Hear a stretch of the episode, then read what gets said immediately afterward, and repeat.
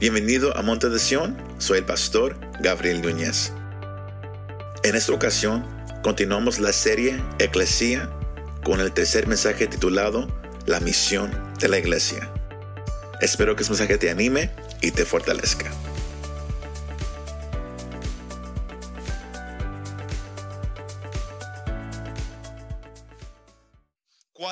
La misión de la iglesia? La semana pasada, ah, para ser bien breve, ah, mirábamos que la iglesia debe de madurar para poder crecer. El trabajo del pastor es enseñar, dirigir y gobernar la iglesia local que Dios ha dado. Más, escucha esto, el creyente es llamado a orar, a animar, enseñar, a ayudarse el uno al otro para poder crecer y madurar. El pastor predica, enseña, guía, está ahí para ayudar, mas es la iglesia entera que, que, ora, que, que, se anima, que, se fortalece juntos para poder madurar. Amén, porque ha, habido un mal pensar que, eh, el trabajo de, hacer todo eso es nomás de una persona.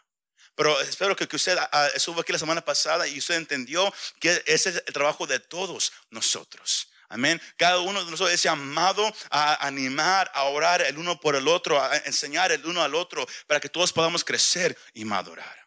Amén. Mas hoy queremos tocar esa pregunta que, acabo de hacer hace unos momentos. ¿Cuál es la misión de la iglesia? ¿Cuál es la misión de la, de la iglesia? Y ese es el primer punto que, hoy quiero tocar en esta tarde. Espero ser breve, no, no tengo mucha información porque es, es, bien específico la misión de la iglesia. Amén. Pero me gustaría dar inicio a ese estudio dándole a usted, iglesia, la definición de la palabra misión.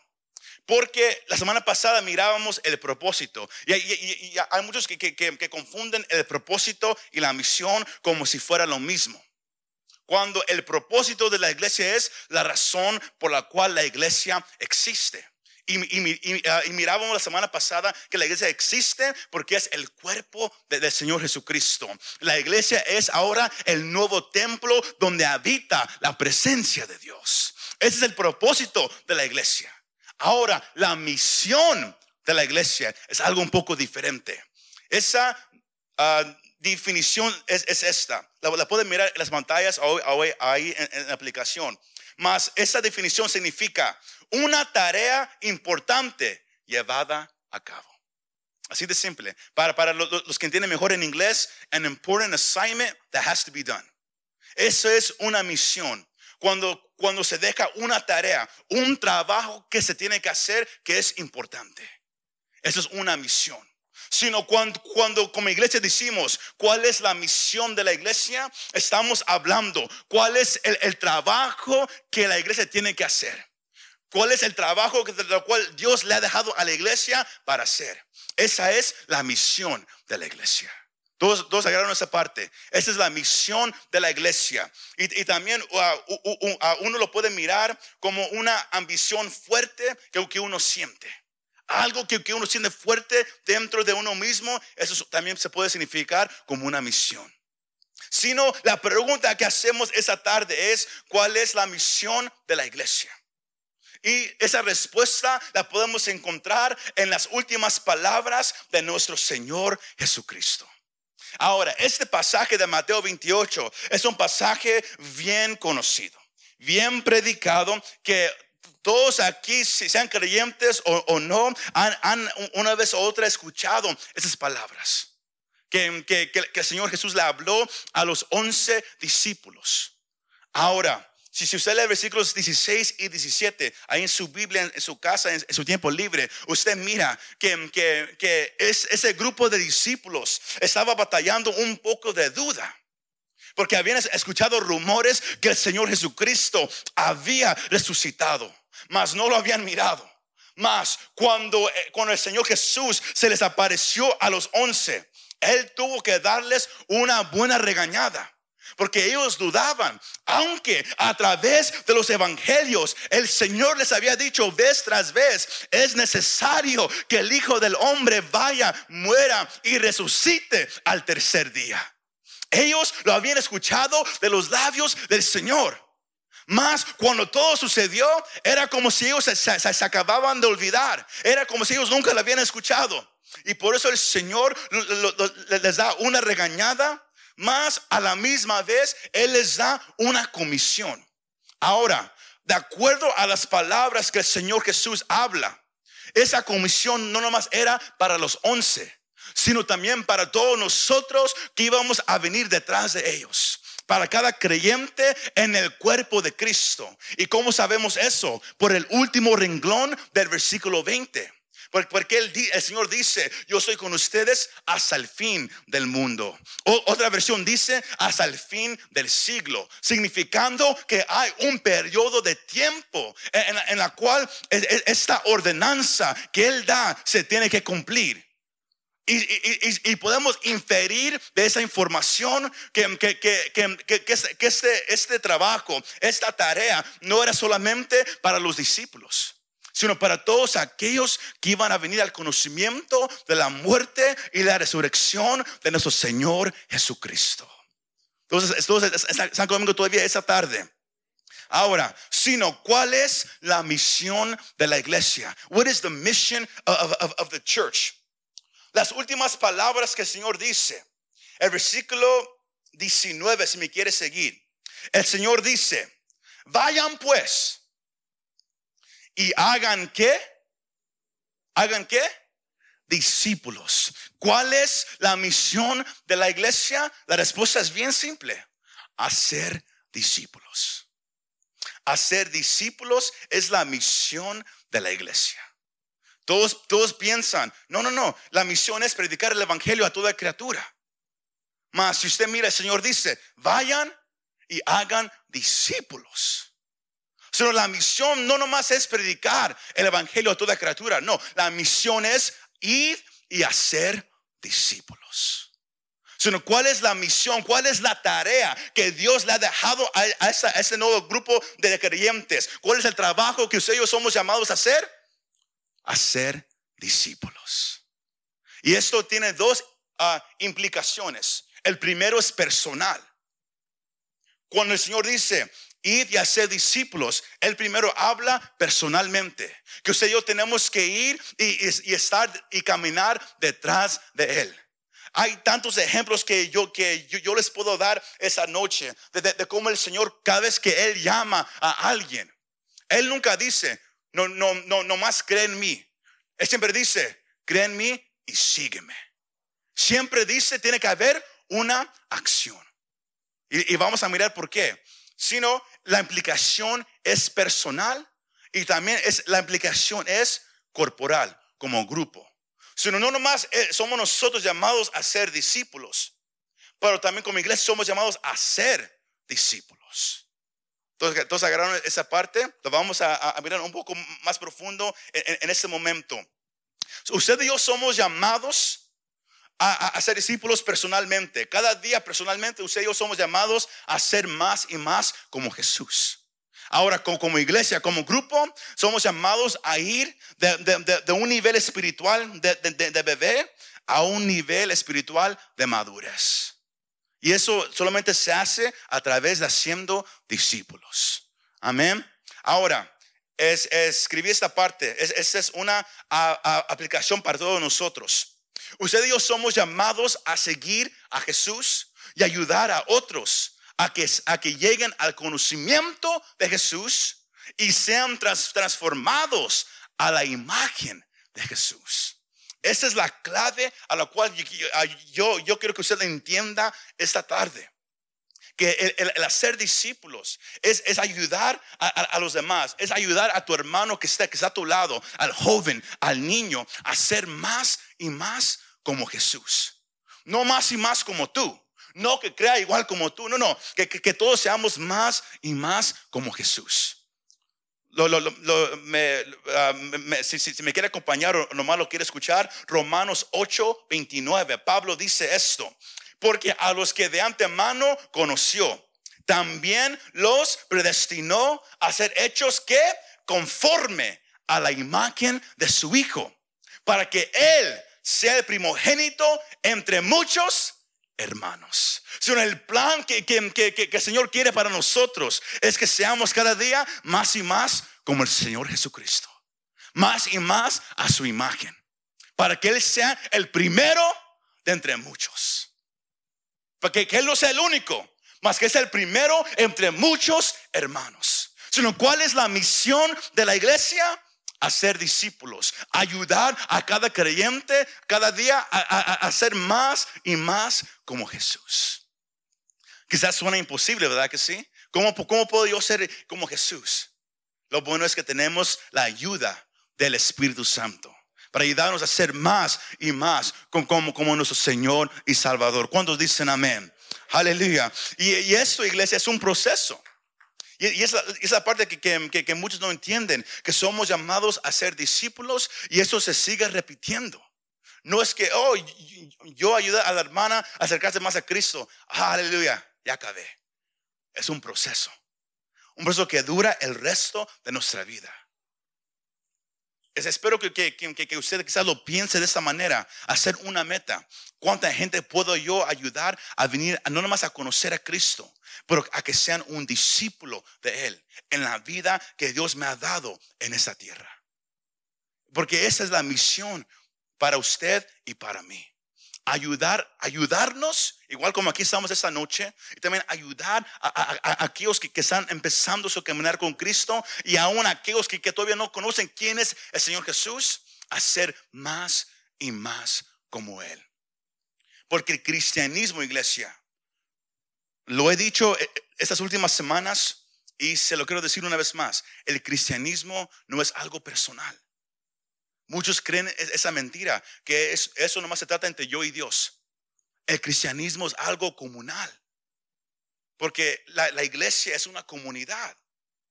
Esa palabra comunidad significa tener algo en común, una, unidad común entre, entre, un grupo de personas. Eso es una comunidad. ¿Y qué nos une? Es nuestra fe en Cristo Jesús.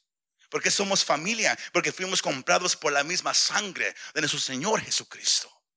La fe que usted tiene no es personal. Es, esta fe que Dios nos ha dado es para compartir, no nomás para, para, esconder. No somos llamados a, a ser cristianos es escondidos, somos llamados a ayudarnos a crecer, a compartir nuestra fe a todos aquellos a los cuales usted y yo nos encontremos en el trabajo, en la calle o en la escuela. Somos llamados a compartir nuestra fe. Es por eso que el, segundo punto que, al cual queremos entrar es que somos llamados a ser discípulos. El, primer punto fue, ¿cuál es la misión de la iglesia? A ser discípulos. Ahora, ¿cómo, cómo lo vamos a hacer? Si sabemos que la, misión de la iglesia es hacer discípulos, ¿cómo lo vamos a hacer? Una vez más, ah, les quiero dar esta definición de lo que es un discípulo. En caso si alguien no sabe. Ahora, e, esa palabra original que, que se usa en el Nuevo Testamento es la palabra methetes y significa estudiante o aprendiz, alguien que le gusta aprender sino un discípulo es un estudiante, alguien que le gusta aprender. Ahora, si usted dice, oh, ya, ya estoy en problema, porque yo no fui a la escuela, a mí no me gustó la escuela, yo batallé en la escuela, no me gusta leer, no me, no me gustó hacer tarea, no se preocupe. Amén. Eso es un poco diferente, porque cuando uno viene a conocer a Cristo y uno de verdad entra a su presencia, uno mismo va, va, va a sentir ese deseo de querer aprender más de Él. Es muy diferente a, aprender la matemática, aprender la historia, que el, aprender quién es nuestro Señor Jesucristo. ¿Cuántos dicen amén? Sino un discípulo es un estudiante, un seguidor, alguien que se adhiere completamente a las enseñanzas de otro y lo hace su regla de vida y conducta. Sino un discípulo es un estudiante alguien que aprende, alguien que, toma toda la información que el maestro está dando, lo toma, pero no, no nomás lo, lo, agarra la información, no, lo agarra y lo aplica. Toda su vida está basado en la información que su maestro le dio. Eso es un discípulo. Y, la cosa más, más increíble es que un discípulo es un imitador de su maestro. La palabra, eh, esa palabra macetes, si, si usted mira la palabra original, la, palabra raíz, es la palabra mántano. Y eso significa crecer en conocimiento, aprender por observar. Y, cuando esa palabra se usa en referencia a Jesús, no solo, no solo significa aprender, sino aplicar el conocimiento para caminar diferente a los demás. Sino si usted de verdad estudia esta palabra discípulo, no nomás la palabra que se usa en el Nuevo Testamento, pero también la palabra raíz de esa palabra. Usted mira que un discípulo es alguien que aprende, pero aprende mirando, aprende escuchando, aprende leyendo. Y cuando lee, cuando escucha, cuando mira, toda la información que agarró, la, empieza a aplicar, lo empieza a imitar hasta ser igual como su maestro.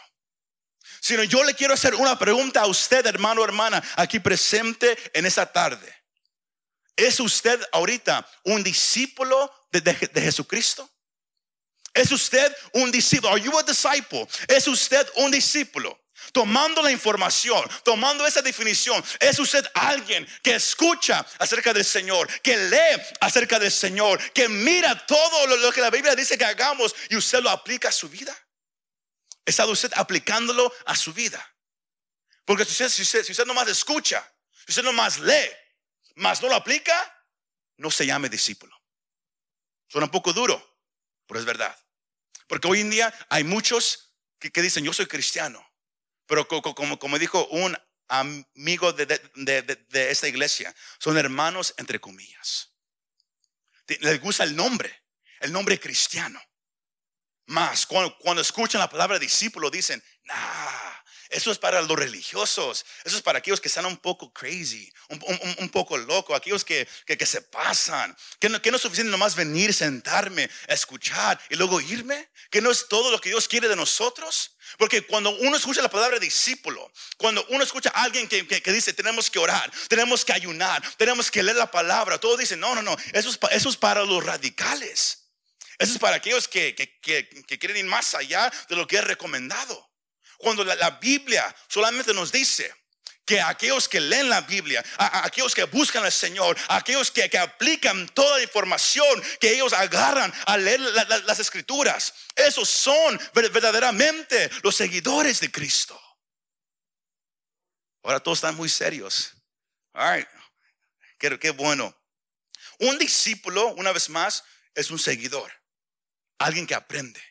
Pero todo lo que aprende, todo lo que mira, lo aplica hasta ser igual como su maestro. Hasta, hasta, que alguien diga, tú te pareces igual como, como, al profesor. Tú, tú, te pareces igual como, como aquel que, que te enseñó.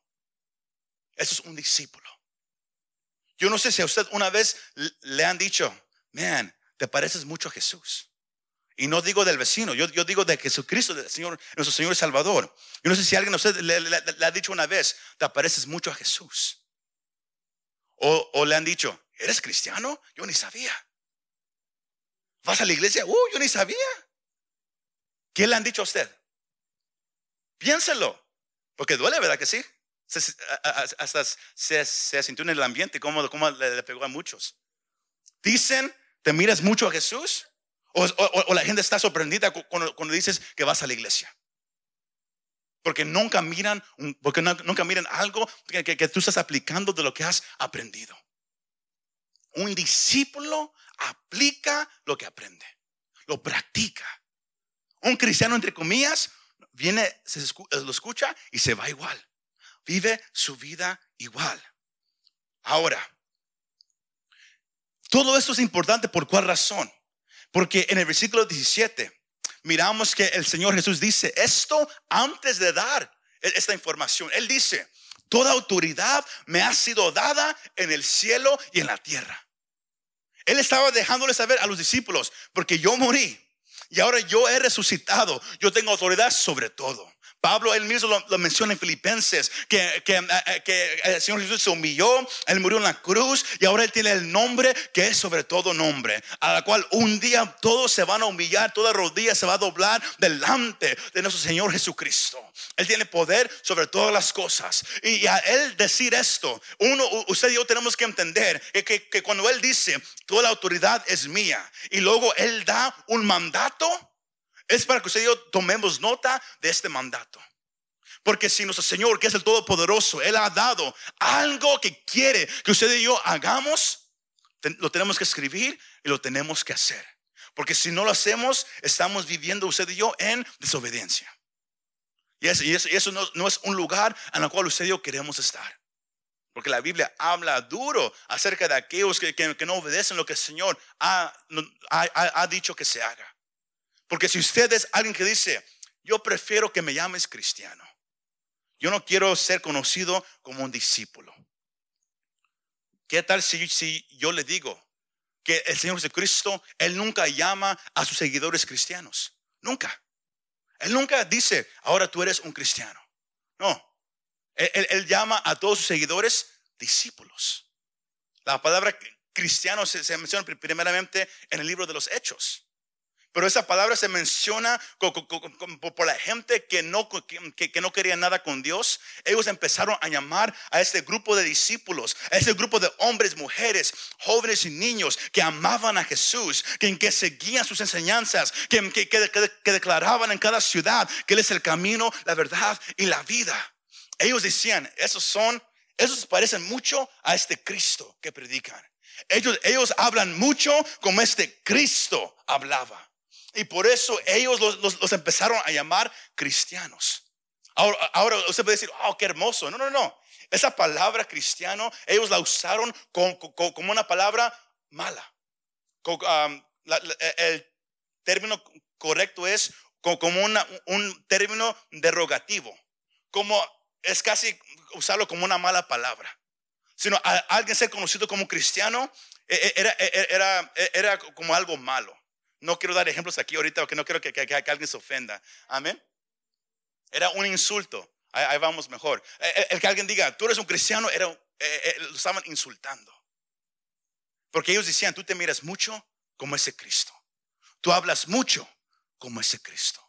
El mismo Señor Jesucristo, Él dice en el libro de Mateo, que por causa de mi nombre, ¿qué va a pasar? Van a hablar mal de, mal de ti. Se van a burlar de ti. Vas a perder familia, vas, a perder trabajo, vas a perder muchas cosas por causa de mi nombre. Yo no sé si usted una vez ha, perdido amigos porque usted cree en Jesús. Levante la mano si alguien ha perdido amigos porque usted cree en Jesús. Nomás dos o tres. Piénselo. ¿Cuántos, cuántos ustedes han, han, perdido trabajo por causa de Cristo? ¿Verdad que no? El ser discípulo es algo muy diferente. Más en, los, apóstoles, cuando ellos mencionan la palabra cristiano en el Nuevo Testamento, ellos la usan de, esa manera para implicar a un discípulo de Jesús. Cuando, cuando, ellos usan la palabra cristiano en, el Nuevo Testamento, ellos las, las, las, están usando para hablar de un discípulo de Cristo. El ser cristiano y el ser un discípulo no son dos cosas diferentes. La Biblia lo usa como la misma cosa. Sino si tú te llamas un cristiano, tú estás diciendo, yo soy un discípulo de Cristo. Yo soy alguien que aprende de Él, que, lee como Él vivió y lo aplica a su vida. Es por eso, escucha esta parte, es por eso que el Señor Jesucristo, Él dice, vayan, go, id, vayan y hagan discípulos. Pero ¿por qué Él dice vayan primero? Porque Él, está, él está implicando al creyente que cuando uno viene al, conocimiento de Jesús como Señor y Salvador, su vida, e, ellos van, a hacer algo, ellos van a tomar una acción con esa nueva fe. La fe no es para sentarse en un lugar solamente. La fe no nomás es para, mantener algo personal. La fe es algo que, somos llamados a practicar y somos llamados a vivir. Por eso él, dice, id. y en su jornada. Cuando, tú más te acerques a mí, cuando tú más empieces a, conocer quién soy yo y empieces a imitarme en esa misma jornada, en ese mismo camino, empieza a ayudar a los demás a ser como yo. Empieza a ayudar a los demás, enséñales quién soy yo, déjales saber lo que yo he hecho para que ellos también sean más y más como yo. Es, es, algo que nosotros somos llamados a hacer. Y eh, escuchen esa parte. Este es el punto principal de, de, esta tarde. Espero que, que, no se me esté durmiendo iglesia. Pero ese es, el, ese es el punto principal de esta noche.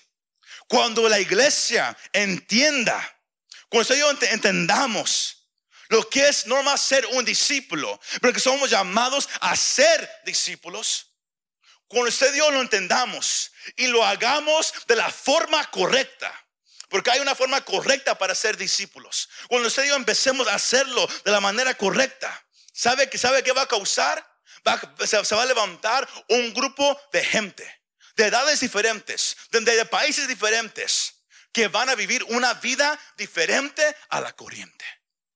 Que no importa qué esté pasando en un país, en una ciudad, no importa que, sea popular, no importa que, que, que, esté, haciendo la gente que, no quiere nada con Dios, habrá un grupo que vivirá una vida diferente.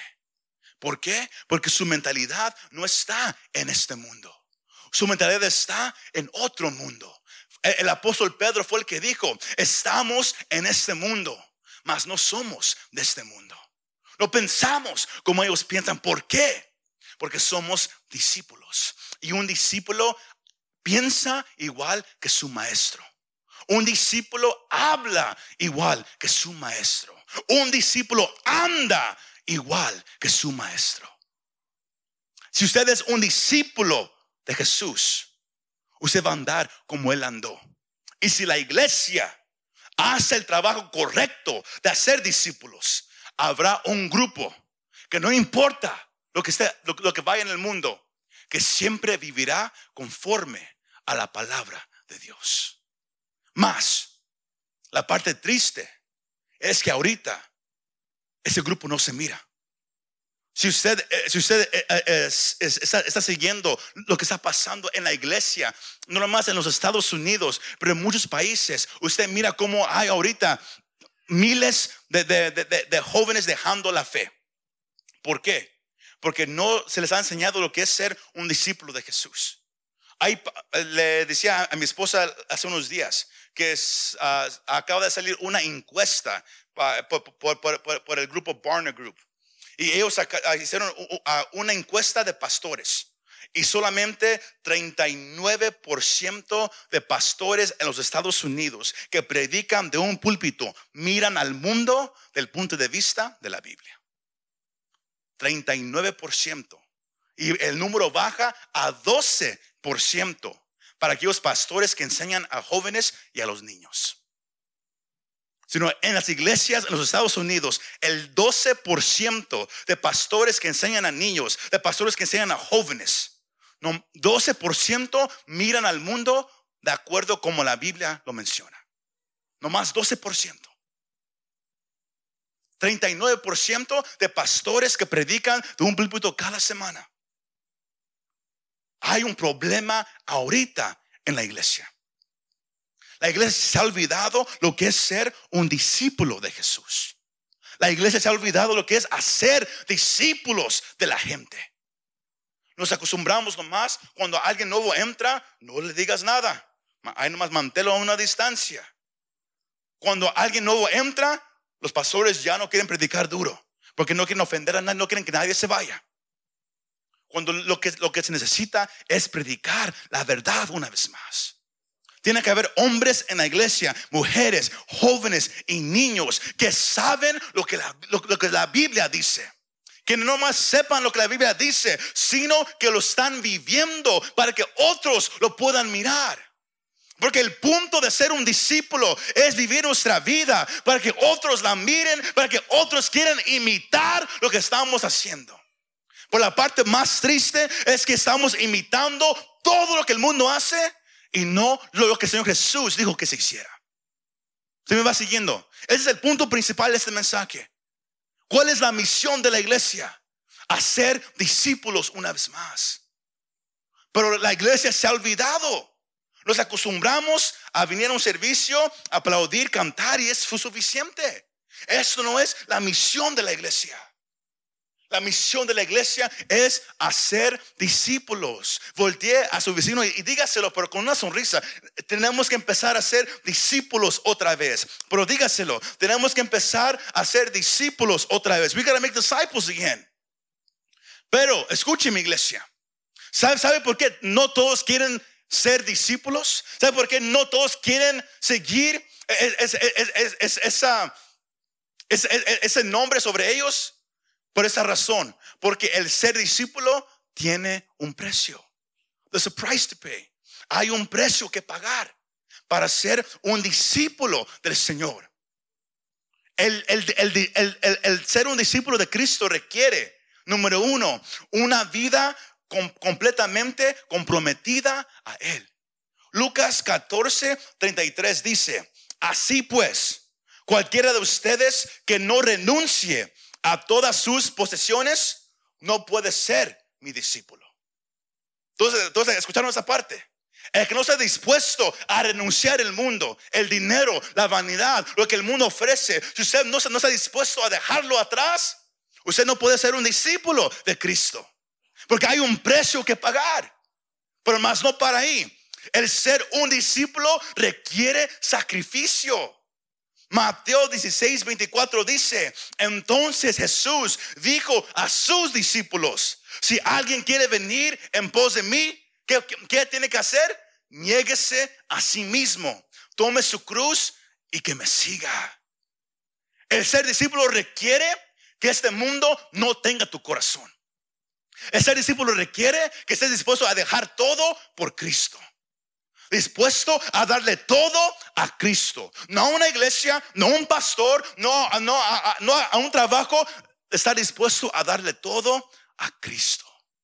Y número tres, no todos están dispuestos a hacer este compromiso. Este versículo es bien fácil para, para que usted se lo memorice. Juan 6, 66. 666, igual el número del diablo. 666. Juan 666 dice, como resultado de, todo esto, muchos de sus discípulos se apartaron y ya no andaban con él. Jesús en, Juan capítulo 6, lee ese capítulo, él le deja saber a toda la gente que lo estaba siguiendo por milagros, porque ellos miraron cómo él le dio de comer a una multitud, cómo, él hacía milagros, cómo él sanaba, y la gente lo seguía. Mas él dijo, no, no, no, si quieres ir detrás de mí, te va a costar. Van a haber problemas. Y, cuando ellos escucharon todo eso, muchos de ellos, ¿qué pasó? Se fueron. Lo dejaron y ya, y, el, pasaje, el, pasaje, dice, y ya nunca más lo siguieron. El ser un discípulo de Cristo cuesta. El ser religioso no cuesta nada. Tú puedes venir a una iglesia, sentarse, no cuesta nada. Puedes aplaudir, puedes dar dinero a la ofrenda, eso no cuesta nada. Pero ser un discípulo, alguien que dice, yo quiero ser como Cristo, eso cuesta. Más es lo que somos llamados a hacer. ¿Y quién, quién lo dijo? ¿Un pastor? No, no. Lo dijo el pastor de los pastores. El Señor Jesús mismo, Él lo dice. Id y haced discípulos de las naciones. Voltea a su vecino para, que no sean tan serios y hágale esa pregunta. ¿Eres tú un discípulo? Ah, todos bien callados, increíble. ¿Eres, ¿Eres tú un discípulo?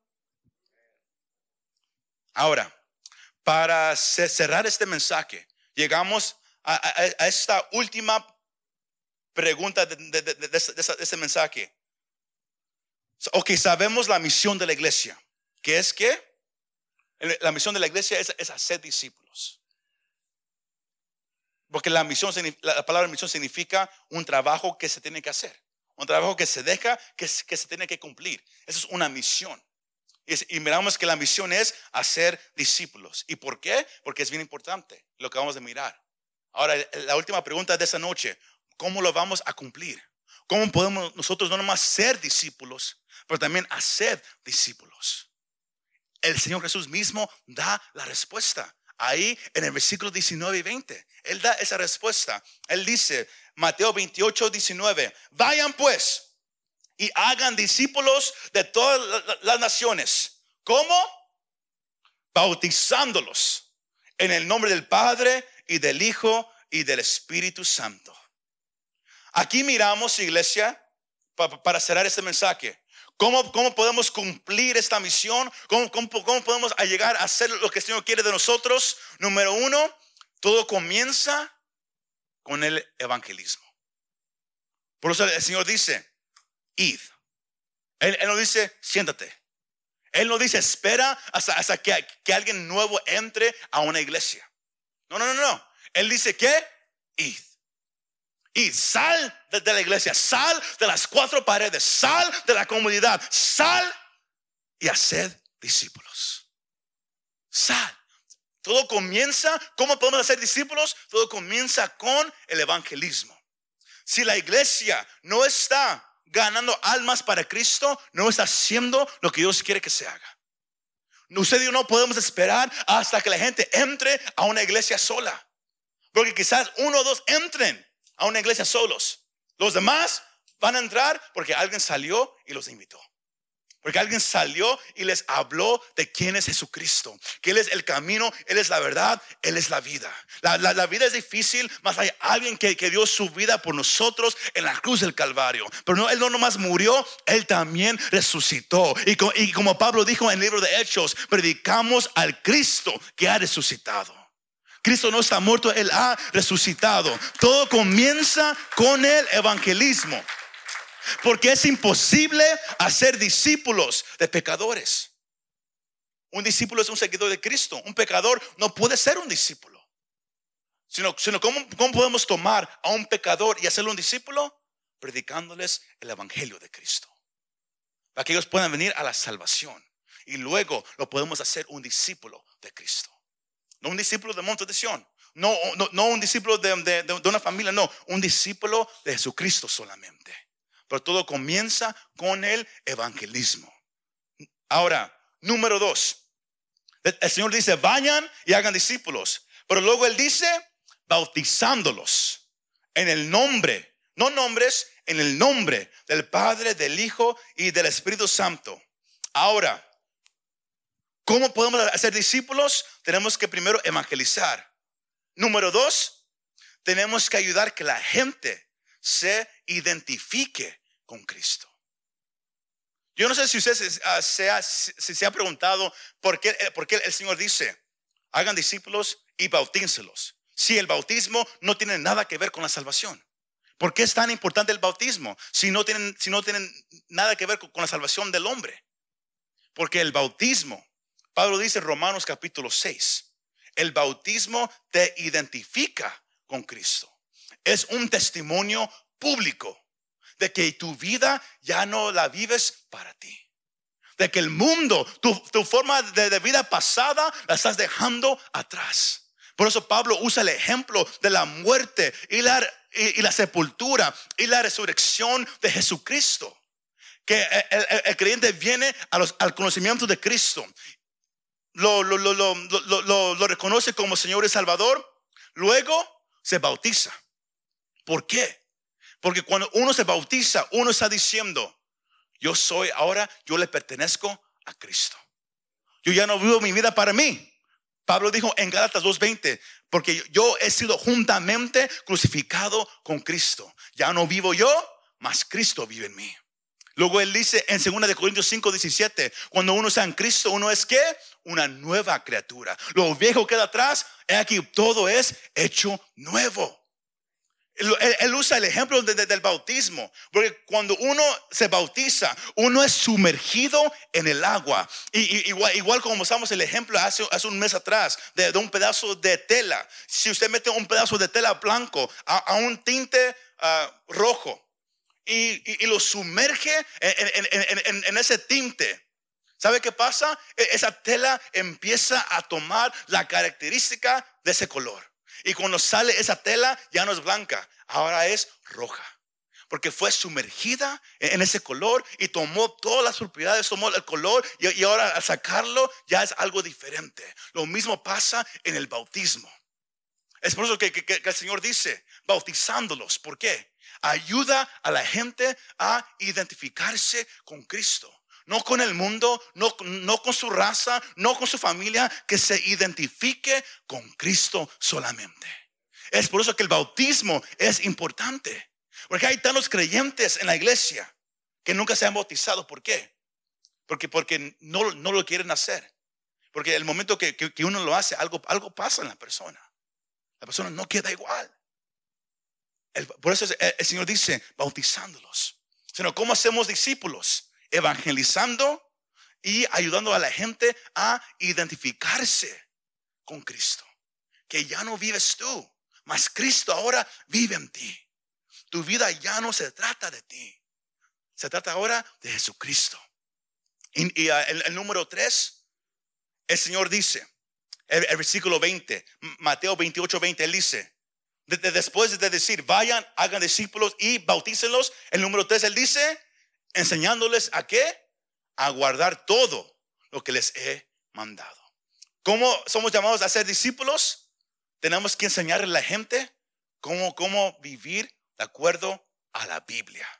Y para hacer eso, usted tiene que conocer lo que está en la Biblia. Tienes que saber lo que está en este libro. Hace un tiempo atrás predicamos un mensaje que se llama Lee el libro, read the book. Somos llamados a saber lo que está en este libro. No viva nomás por sermones. Eso es peligroso. Viva por lo que está en la palabra de Dios. ¿Sí me escuchó? El trabajo de un pastor es, ayudarle a usted a, entender lo que usted está leyendo, lo que usted está entendiendo desde este libro. La parte triste es que todos vienen a una iglesia, no tienen Biblia, no tienen nada, nada para apuntar, nomás se sientan, nomás escuchan, se van de ese lugar y no se quedan con nada, porque no vinieron a aprender, nomás vinieron a escuchar. Y, igual como, lo hemos dicho muchas veces, uno escucha, pero uno, uno nomás retiene 10% de lo que escucha. Así, es lo, increíble. Por, eso las maestras le dan a los niños tarea en la casa, para que se recuerden lo que acaban de aprender. Porque muchos, muchos hoy, en, esta noche se van a ir. Yo les puedo preguntar mañana en la mañana, ¿cuál fue el mensaje? Nadie va a saber qué decir. Porque nomás se, van a recordar un pedacito aquí, un pedacito acá. ¿Y qué pasa? Ellos forman su, propio mensaje de ahí. Porque no saben lo, que se enseñó. Ese es el peligro de nomás vivir de sermones y usted no lee lo que la Biblia dice. Se me va siguiendo. Somos llamados a, conocer lo que está en este libro. No se haga un cristiano bulímico. Alguien que entra, le damos un plato de la palabra del Señor Usted come el domingo. Ok, hermanos, nos, miramos el martes. Usted, sale afuera y todo lo vomita. ¿Por qué? Porque usted, escuchó, mas no, no lo quiere aplicar. Así son muchos cristianos bulímicos. Aquí comen, pero porque, están flaquitos y no quieren ser locos radicales, dejan todo ahí nomás a, la, a la salida. No se haga un cristiano bulímico. Crezca, hágase fuerte. Para ser discípulos tenemos que evangelizar.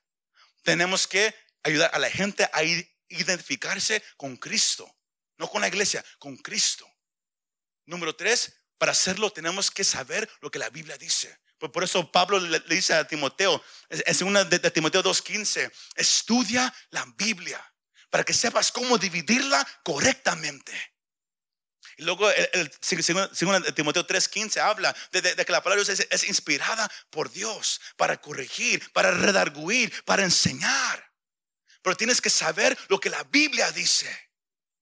Entonces, entonces es, ¿están conmigo todavía esta tarde?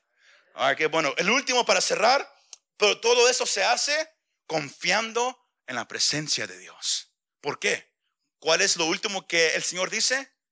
Y aquí yo estaré con ustedes hasta, el fin de este mundo, sino todo lo que el Señor le dejó a los discípulos y a la iglesia. El evangelizar, hacer discípulos, el bautizar, el enseñar, Él dice, todo eso ustedes lo, lo, lo, tienen que hacer, más no lo van a hacer solo. Yo estaré con ustedes estará con ustedes mi espíritu, el Espíritu Santo. Él, es el, que nos da la fuerza, la autoridad, el valor para hacer todo. Por eso el Señor dice en, Hechos 1.8, y cuando venga sobre ustedes el Espíritu Santo, entonces van a poder hablar. Entonces van a ir donde quiera sin miedo. ¿Por qué? Porque ustedes no, no van a hablar a su manera, lo que ustedes quieren decir, sino lo que yo les diga que ustedes digan. La iglesia necesita vivir confiadamente en el poder del Espíritu Santo. Pero el punto esta tarde ha sido, ¿cuál es la misión de la iglesia? Hacer discípulos, hacer gente que imite a Cristo. Muchas gracias por escuchar este mensaje. Si te gustó este mensaje y te gustaría ayudar a apoyar nuestro ministerio, compártelo con tus amigos y familiares. Para conocer más de lo que Dios está haciendo aquí en Monte de visítanos montedesión.com. Gracias y nos vemos la próxima vez.